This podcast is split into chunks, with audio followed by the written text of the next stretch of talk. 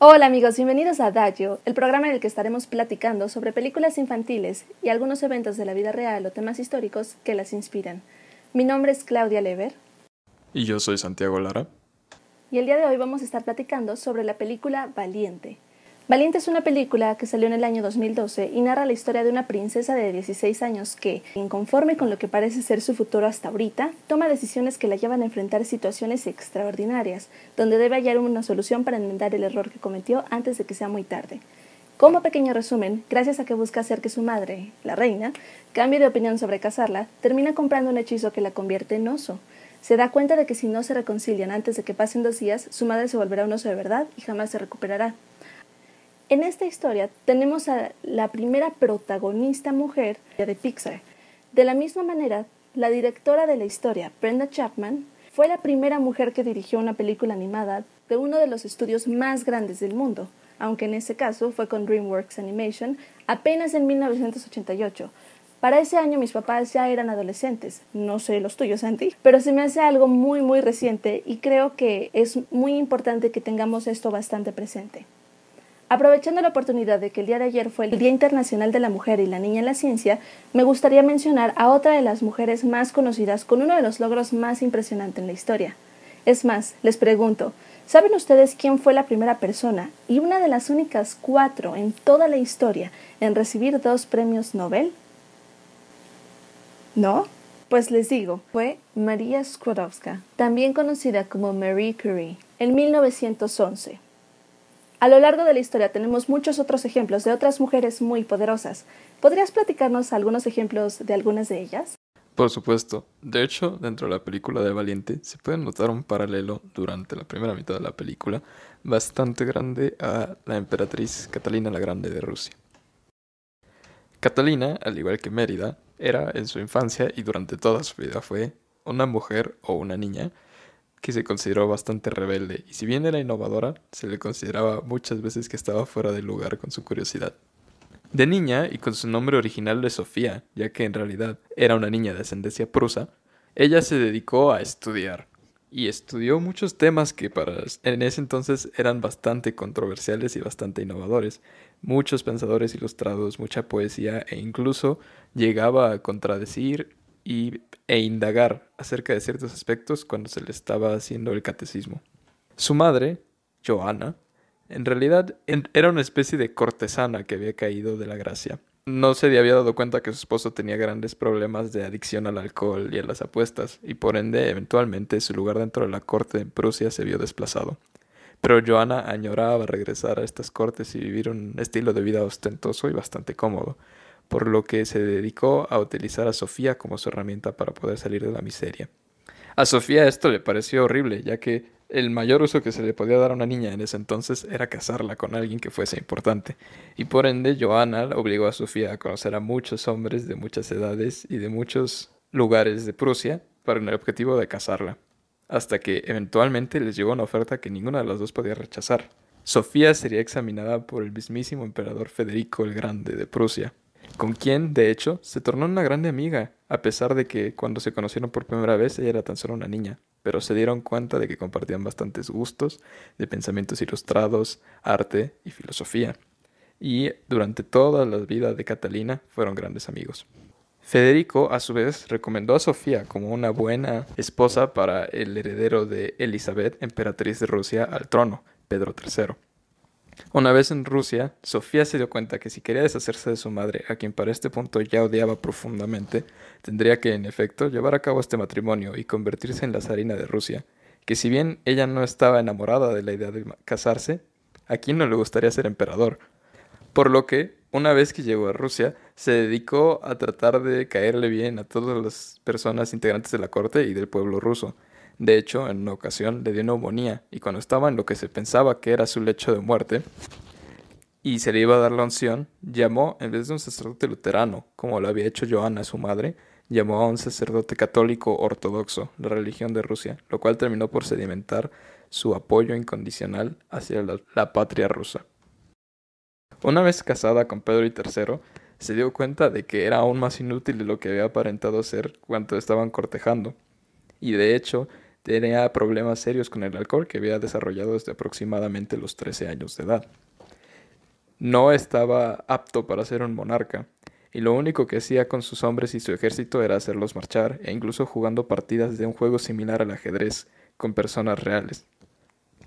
Catalina y muchas personas de la élite rusa se dieron cuenta que esto no podía seguir así y dieron un golpe de estado en el que quitaron a Pedro III del poder y lo exiliaron, y luego fue misteriosamente asesinado, aunque no se sabe si fue Catalina expresamente quien ordenó esta ejecución. Ahora, si bien Catalina tuvo muchos obstáculos durante su reinado, es muy, una emperatriz muy importante en la historia rusa, ya que realizó varias cosas.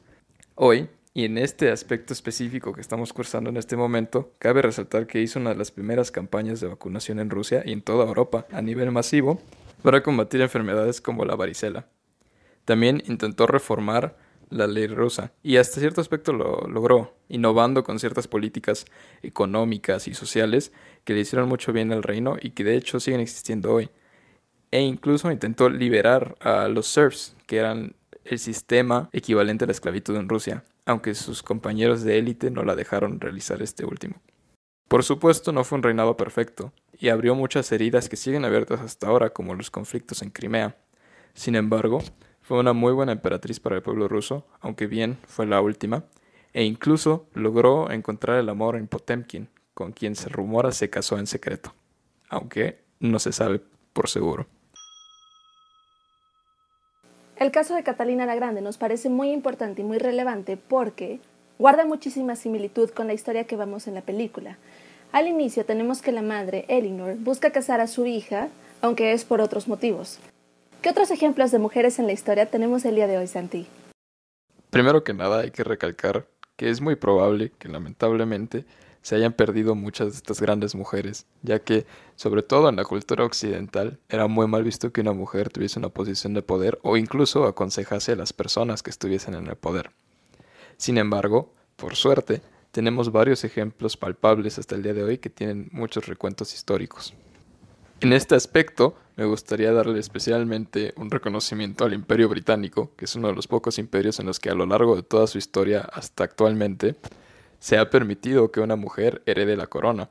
Y eso ha dado el paso a muchos grandes monarcas a lo largo de su historia, como Isabel I en los tiempos en los que México era aún una colonia española, Isabel II, que sigue reinando hoy en día y es la monarca que ha reinado por la mayor cantidad de tiempo en toda la historia.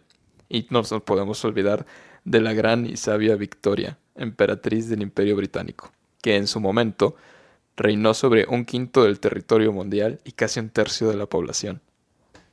Tenemos otros ejemplos de otros países, como fue Juana de Arco, la santa patrona francesa, o como fue incluso Urdura, una mujer monarca, guerrera y una de las primeras sociólogas y cartógrafas en Asia que se dedicaron a estudiar Arabia e India. Dentro de unas mujeres de un contexto histórico un poco más antiguo y a las que no se les da el reconocimiento que se merecen, me gustaría mencionar a Sabá, la reina de Abisinia, un reino bíblico que, según la gloria de los reyes, defiende el legado de Salomón, ya que Salomón le dio hijos a Sabá y con ellos les encargó el arca de la alianza. Y por último me gustaría mencionar a Séptima Zenobia, una figura que no mucha gente conoce, pero fue de una importancia capital para el imperio romano. Ella es directamente responsable de que se empezase la partición del Imperio Romano en dos.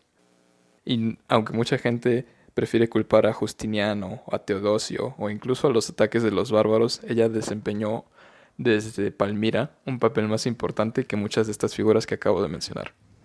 Por último, quisiéramos mencionar un aspecto muy importante y es que en estas nuevas películas o en esta nueva generación de Disney y Pixar, los personajes suelen ser más complejos y más profundos. Todas las acciones que estos tienen, todos los planes están definidos por algo. En otras palabras, todo su qué tiene un fin. Particularmente en el caso de los villanos y los antagonistas, esto es algo muy valioso porque entonces se quita esta imagen donde eres bueno o eres malo si haces o no haces algo. Y se le está dando a los niños una imagen más amplia de lo que compone a cada persona. En el caso de esta película, Elinor, la antagonista, la mamá de Mérida, no es como que quiera que se case con alguno de los hijos de los líderes de los clanes solamente porque sí o porque quiera verla infeliz.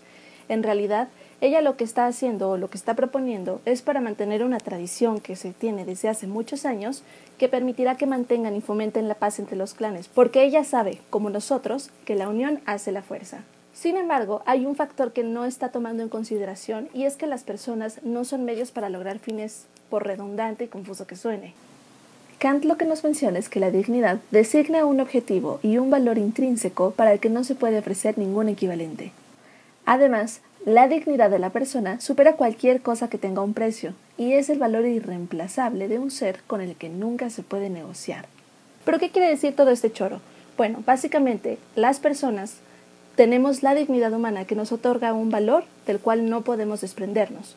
No existe ninguna otra cosa que sea más importante o más valiosa que este mismo valor. En el caso de Mérida, su dignidad no se está respetando, su valor como persona no está siendo respetado en el momento en el que se le busca casar con alguien más solamente para cometer un fin. ¿O no? Si esto pasara en la vida real, existe una gran posibilidad de que al no cumplirse con el trato que ya se tenía en la tradición, o sea, que Mérida efectivamente no se casara, los clanes se habrían ido a la guerra.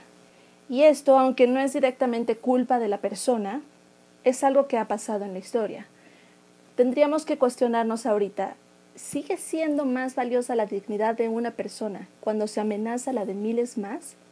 Es mejor entonces obligar activamente a alguien, o sea, que nosotros lo hagamos, para que actúe en contra de su voluntad, sacrifique sus sueños, sacrifique su vida y se case por mantener la paz y la unión? ¿O sería mejor tomar la decisión de no hacerlo y permitir así, indirectamente, que muchas otras vidas sean sacrificadas?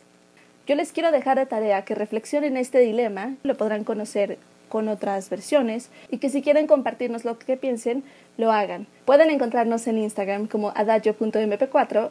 Vamos a estar muy al pendiente de lo que quieran comentarnos sobre los episodios, así como de si quieren recomendarnos alguna película. Por hoy esto fue todo. Les habló Claudia Lever y Santiago Laro.